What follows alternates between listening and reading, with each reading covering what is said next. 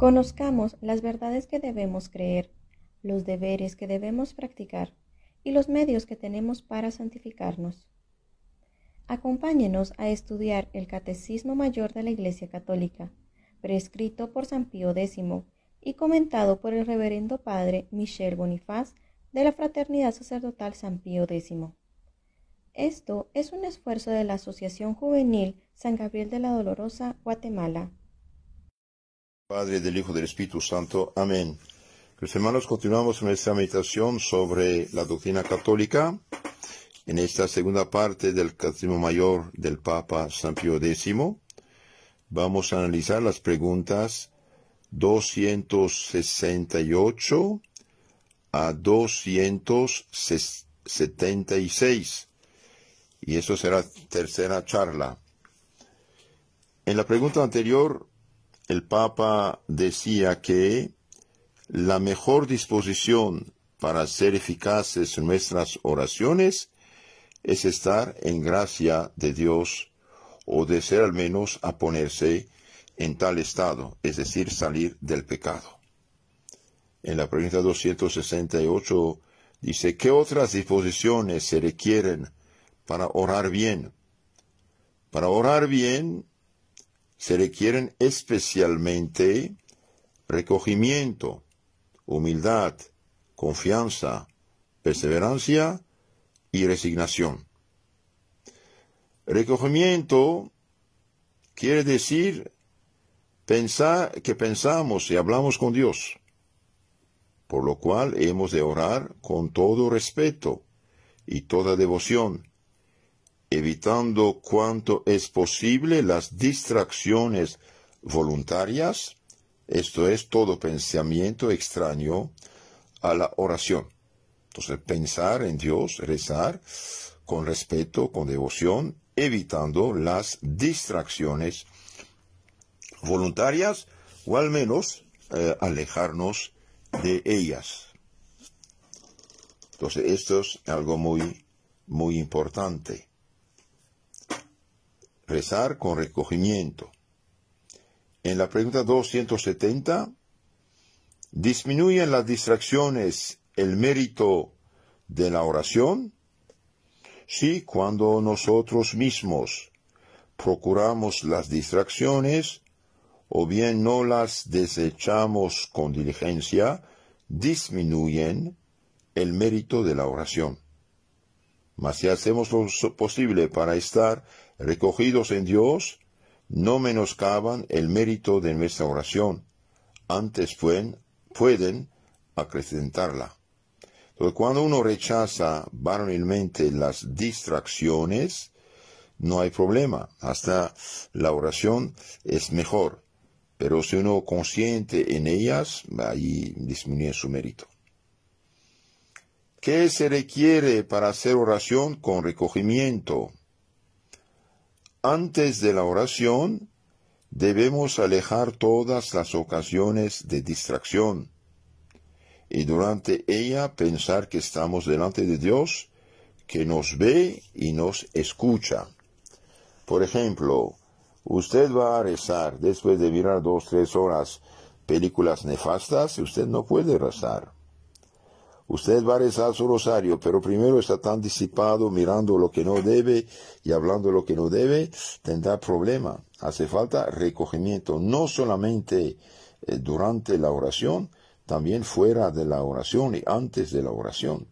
Por ejemplo, usted va a misa corriendo, llegando tarde, y bien no puedes recogerte, pero si usted va un tiempo antes, según tus posibilidades, una media hora antes, 20 minutos antes de la misa, 10 minutos antes, te pones de rodillas frente al Santísimo, reza en tu corazón, habla con Dios, te preparas, y bien sacas mayor, mejores provechos eh, de la oración. Pregunta 200. 72. ¿Qué quiere decir orar con humildad? Quiere decir reconocer sinceramente la propia indignidad, impotencia y miseria, acompañando la oración con la compostura del cuerpo. Entonces, reconocer como el publicano del Evangelio, Señor, soy un pecador, ten piedad de mí. reconocer sinceramente la propia indignidad. No, merecemos presentarse delante de Dios, sin embargo nos acepta, nos recibe y está contento que nos dirijamos hacia Él. Mostrar nuestra impotencia, sin mi nada podéis, dijo Cristo, en nuestra miseria, y también acompañar la oración con la compostura del eh, cuerpo. Unos rezan de rodilla, otros rezan de pie, otros si no, no tienen salud sentados, pero siempre con recogimiento y eh, respeto. ¿Qué quiere decir orar con confianza? Quiere decir que hemos de tener firme esperanza de ser oídos, si ha de ser para gloria de Dios y nuestro verdadero bien. Entonces oramos con confianza si lo que pedimos es para gloria de Dios, es decir, que Dios sea conocido, amado, respetado, obedecido, y para nuestro verdadero, verdadero bien. ¿Qué quiere decir orar con perseverancia? Quiere decir que no hemos de cansarnos de orar, aunque Dios no nos oiga inmediatamente, sino que hemos de seguir orando con más fervor. Hay gente que piensa que la, oración es como lo de los brujos, una acción diabólica inmediata y punto. No, no es así. Dios es dueño de sus gracias y Dios dará lo que quiere darnos cuando, cuando quiera. Nosotros debemos perseverar. Pedid y recibiréis, dijo el Señor, y nosotros pedimos. A Él toca decidir cuándo, cuándo quiere, eh, quiere darnos. San Pablo a los eh, Filipenses 4.6 dice, no os inquietéis por cosa alguna, antes bien con toda ocasión presentad a Dios vuestras peticiones, mediante la oración la súplica, acompañadas de la acción de gracias.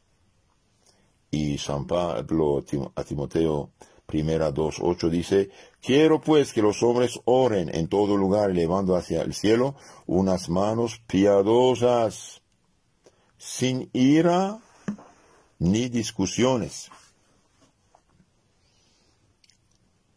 Elevar manos piadosas.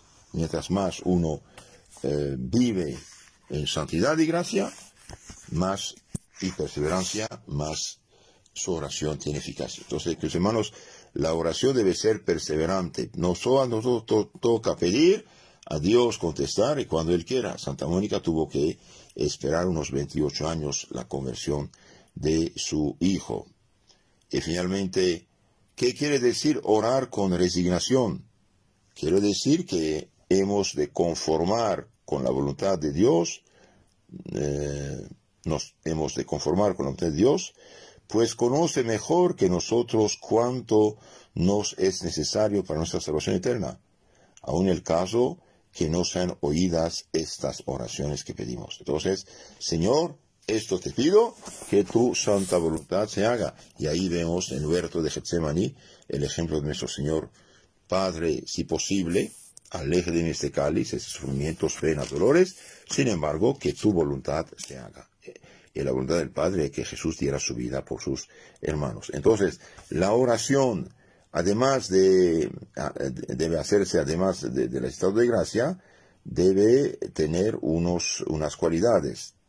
Debe hacerse con recogimiento, eh, humildad, confianza, perseverancia y resignación. Que tu voluntad se haga, Padre mío, y no la mía. Dios oye siempre las oraciones bien hechas Sí, Dios oye las oraciones bien hechas, pero en el modo que Él sabe que es provechoso para nuestra eterna salvación y no siempre según nuestra voluntad.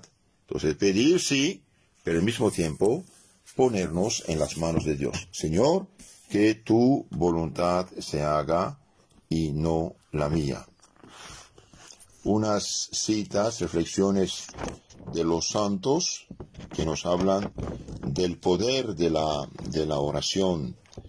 Elías, después de estar cerrado el cielo a los impios durante tres años y tres meses, lo abrió de nuevo con su palabra eh, divina. Y esto mismo hace siempre el que con su oración obtiene para el alma la lluvia antes de negar a los hombres por sus pecados. Bien, esto implica también oración para los pobres pecadores. Dichosa la persona que tiene un padre, una madre, un hermano, un esposo, una esposa, que rece por él si él anda mal. La oración, los hermanos, sí tiene importancia, tiene poder. Con la oración todo lo podéis. Sois dueños, por decirlo así, del corazón y del querer de Dios, decía Santo Cura de Ars. Con la oración todo se puede, con las condiciones que dijimos. Cuando hablamos con Dios en la oración, el Hijo está unido a nosotros, y cuando ruega, el cuerpo del Hijo lo hace unido a su cabeza. Es decir, cuando nosotros rezamos, el Hijo reza por nosotros, apoya nuestras oraciones. De este modo, el único Salvador, nuestro Jesucristo, el Hijo de Dios, ora por nosotros, ora en nosotros, y al mismo tiempo es, Él a quien dirigimos nuestras oraciones. Ora por nosotros como sacerdote nuestro, porque Cristo es el sacerdote supremo, sumo sacerdote del Nuevo Testamento, especialmente en la Santa Misa. En la Santa Misa, Cristo reza por nosotros y con nosotros y ofrece su sangre en nuestro favor. Ora en nosotros como nuestra cabeza, recibe nuestra oración como nuestro Dios. ¡Qué maravilla! Jesucristo ora por nosotros como nuestro sacerdote, ora en nosotros como nuestra cabeza y recibe nuestra oración como nuestro Dios. ¡Qué maravilla! ¡Qué maravilla! Sin la oración de Esteban, la iglesia no tendría a Pablo, dice Santo Agustín. Y bien, la oración que uno hace por los demás sí tiene eficacia, tiene frutos. Recemos que los hermanos por la perseverancia de los justos, por la conversión de los pecadores y por alivio de las almas del purgatorio, decía San Antonio María Claret. Otro santo, Santo Cura de Ars, no nos extrañe, pues, que el demonio haga todo lo posible para movernos a dejar la oración o a practicarla más o menos. ¿Por qué? Porque sabe mejor que nosotros cuán temible sea la oración al infierno y cómo es imposible que Dios pueda denegarnos lo que le pedimos al orar. Entonces el demonio nos impulsa a perder nuestro tiempo con naderías, con películas, con Facebook, con cosas que no, no tiene que tomar nuestro tiempo usar las cosas tanto cuanto, mínimo posible. Y cada vez que nos damos cuenta que esto nos hace daño, mejor alojarnos por completo. El demonio sabe lo que significa la oración, por eso nos aleja de la oración. ¿Cuántos pecadores saldrían del pecado si acertesen a recurrir a la oración? Entonces, hacer, rezar por los pecadores y hacerlos rezar para que salgan, salgan del, del pecado. Es algo importante, es algo importante. Santa Teresa de Ávila dice en su libro Mi vida, dice, ha de hacer cuenta el que comienza, que comienza a hacer un huerto en tierra muy infructuosa, que lleva muy malas hierbas, para que se deleite el Señor. Su Majestad arranca las malas hierbas y ha de plantar las buenas pues hagamos cuenta que está ya hecho esto cuando se determina a tener oración alma y lo ha comenzado a usar. Y con ayuda de Dios hemos de procurar como buenos hortelanos que crezcan estas plantas y tener cuidado de regarlas para que no se pierdan, sino que vengan a echar flores que den de sí gran olor para dar recreación a ese Señor nuestro, y así se venga a deleitar muchas veces a esta huerta y a holgarse entre estas virtudes. Entonces, rezar, quizás al inicio es un poco difícil, pero empezar poco a poco. oración de la mañana, oración del día, el ángelus, oración de la noche, y al menos un misterio de rosario. Si reza todo, mucho mejor. Y si reza los tres rosarios, mucho mejor. Hemos finalizado este episodio, pero le invitamos a estar pendiente de los próximos. Para más información y contenido católico, puede encontrarnos en Facebook y YouTube como Asociación Juvenil San Gabriel de la Dolorosa, Guatemala. En Instagram como arroba Juventud Tradicional GT.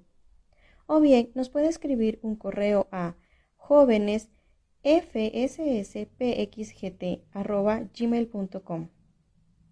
Lo invitamos a que pueda compartir nuestro contenido con sus contactos y así enriquecer nuestra fe y conocer más sobre nuestra Iglesia Católica.